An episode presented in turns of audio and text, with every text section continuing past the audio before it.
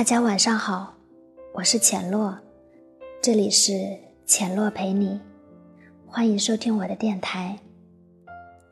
今晚要给大家分享一个既心酸又很痛快的故事，作者是甘北，题目是“今天我去见了小三的孩子”。我做梦都想不到。他还有一个孩子，那个孩子已经快一岁了。我真迟钝，一年多了，竟没有发现一点踪迹。半个月前，他告诉我要拿衣服去干洗。我说好呀，我刚好顺路，我帮你去吧。那套西装是我们结婚那年买的，一晃已经七年了。七年，他有了自己的团队，我也做了公司的财务总监。我们再也不是当初一贫如洗的裸婚夫妻。可那套西装，谁也舍不得扔。他曾花了我一个月工资。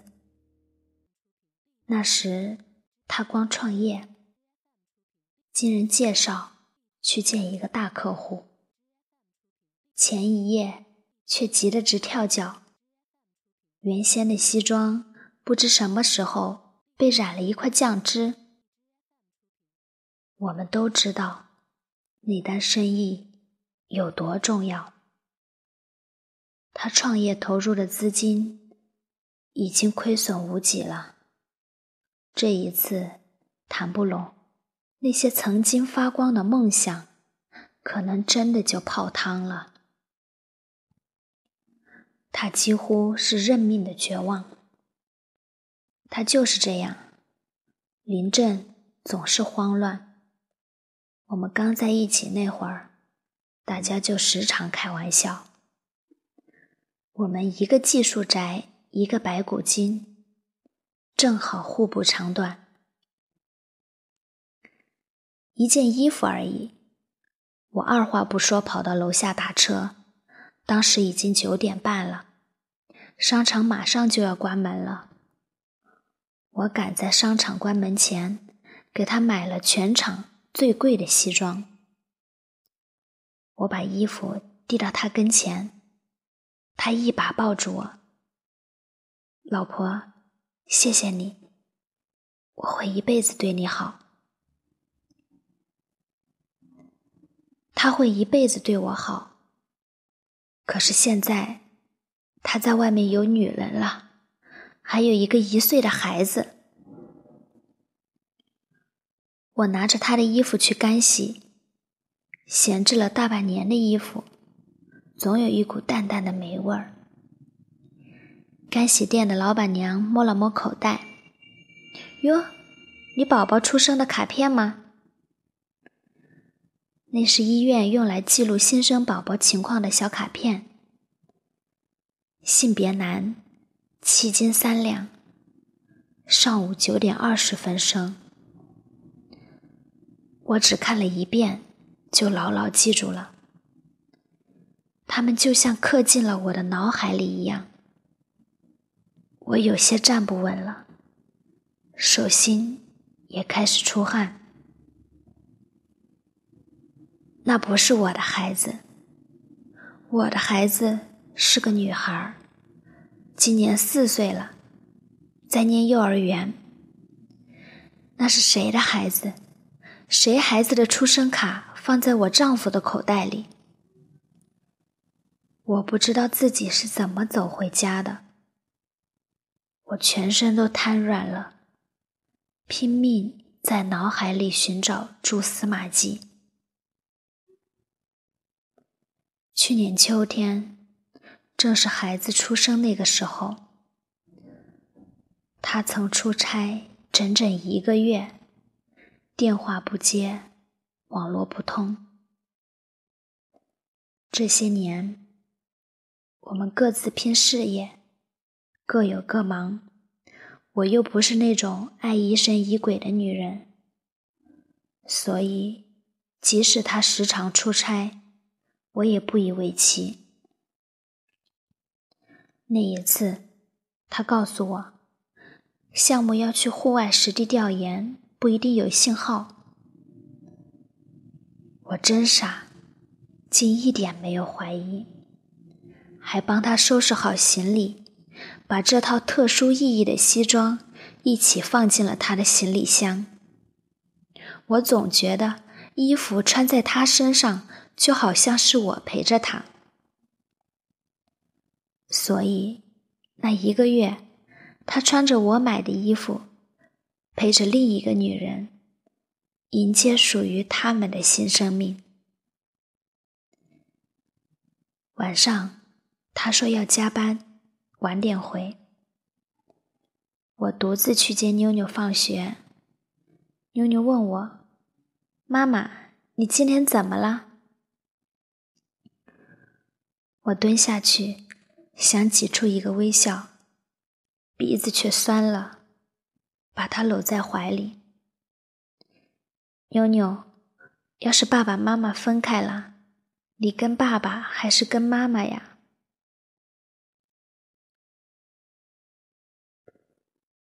四岁的孩子已经懵懂的知识了，他哭了起来。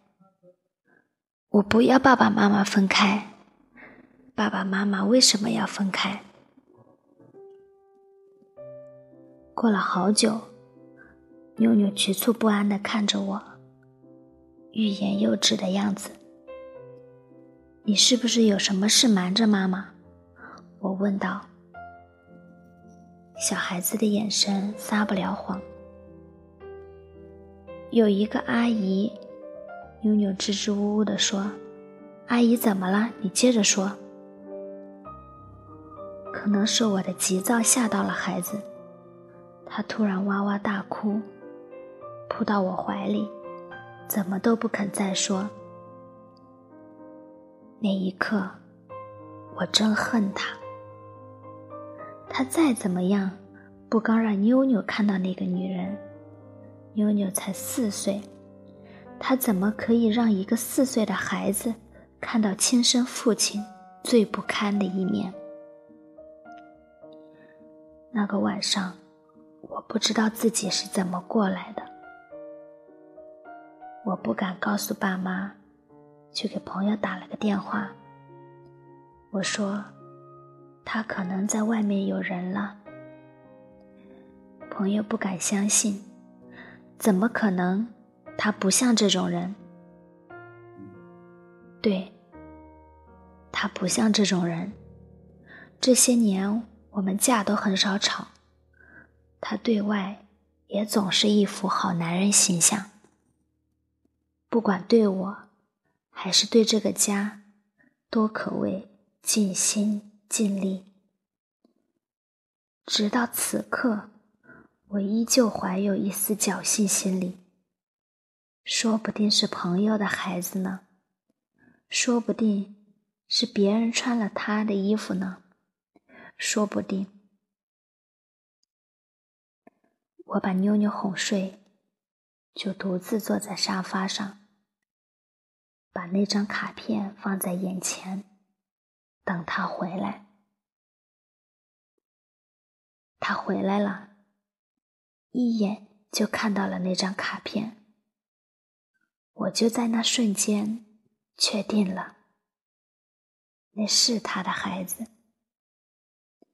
因为他一直有一个小动作，一紧张就会吞咽口水，喉结上下的滚动。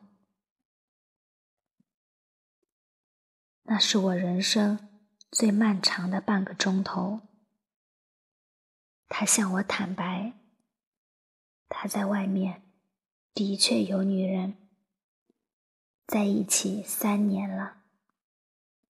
去年他们又有了一个孩子。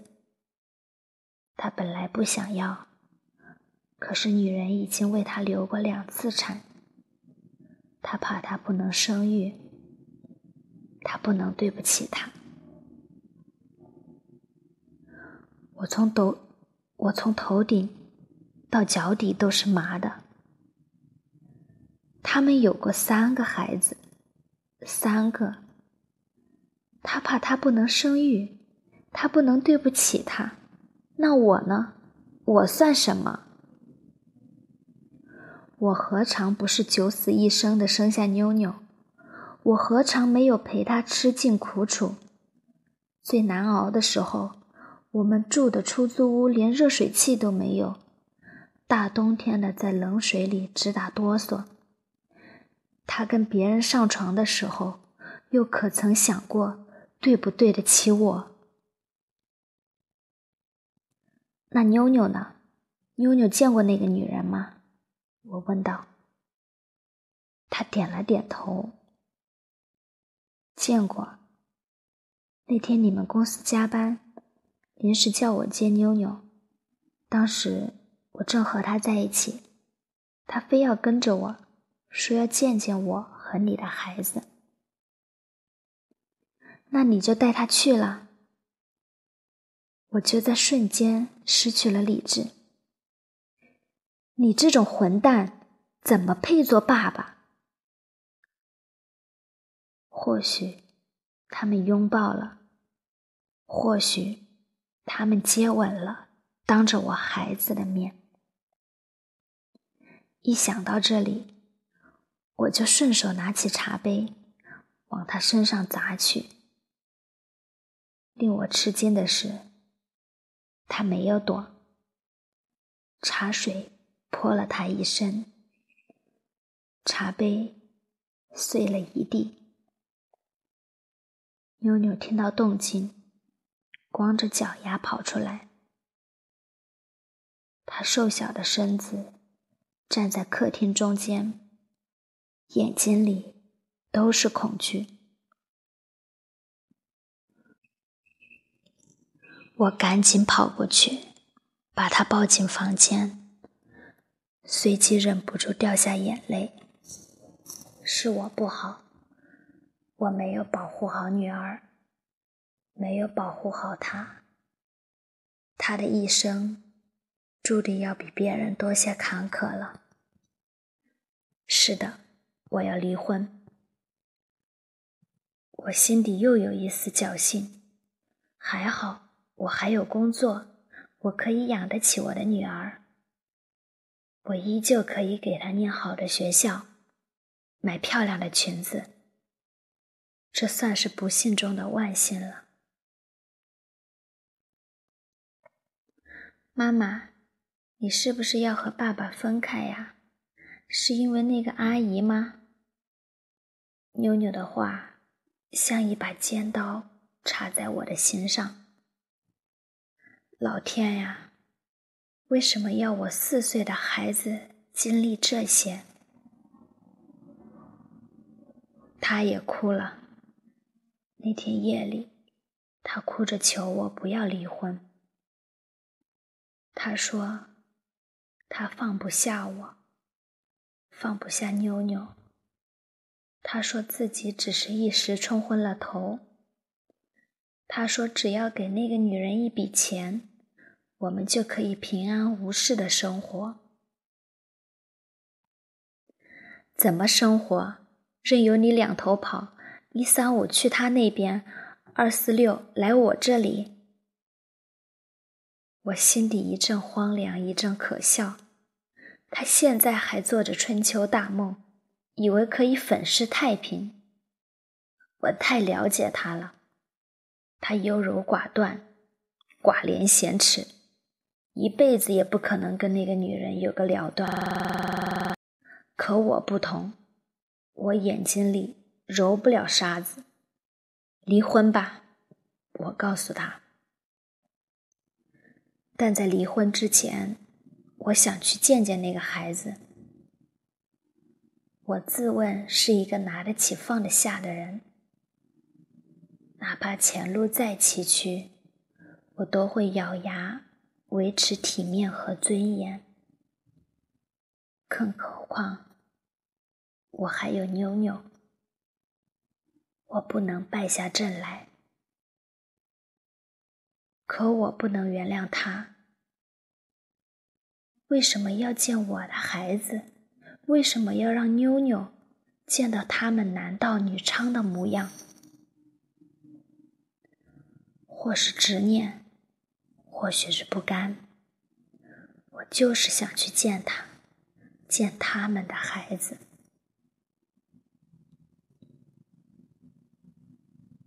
眼前见到的这个女人，却令我觉得有些可笑。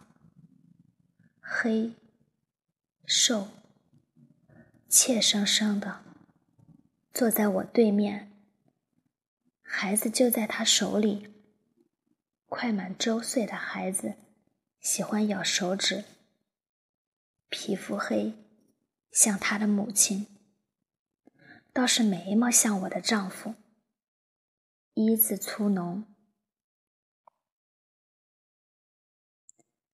生活真是一部荒唐的喜剧。另一个女人的孩子，长得像我的丈夫，我以为。会是什么妖艳的狐狸精？原来不是，就是那么干瘦的女人。我的妆容，我的裙子，我的高跟鞋，一样样都把他比了下去。他更怯了，他以为我会动手打他。老公也紧张的。站在一旁，生怕我会做出出格的举动。这个男人真是怯懦到无能，既保护不了妻子，也保护不了情人。我竟觉得自己被玷污了。我铮铮骨气，清白做人，嫁的居然是这么一个没心没肺、没血性的东西。我不动手，我只平静的问他：“你觉得我漂亮吗？”他点了点头。那你可要小心了，我这么漂亮，都会落到今天这一步，那你呢？我看到他心虚了，瞥了他一眼。他呢，赶紧低下了头。随后，我拿起手机，拍下了这间房子，拍下了那个孩子。所有的对话，我都已经录音。你们出轨的证据全在我手上。我知道你住哪里，也知道你孩子长什么样子。我的性格，他是最清楚不过。离婚。财产和妞妞我都要，你要是敢来闹，就尽管试试看，看这个男人能不能保护你。我深知丈夫的脾性，他软弱惯了，公司虽是他一手创办的，遇到棘手问题，却还是要我东奔西跑的去求人。算了，不提了。更多的对话已经没有意义了。我起身离开，推开门，就是灼目的日光。太阳底下无新鲜事。我今天遇到的，不过是一个已婚妇女最常见的遭遇：丈夫出轨了。跟别的女人有了一个孩子，没什么大不了的。凡不能杀死我的，终将使我变得更强大。我还没死，就要变得更强大。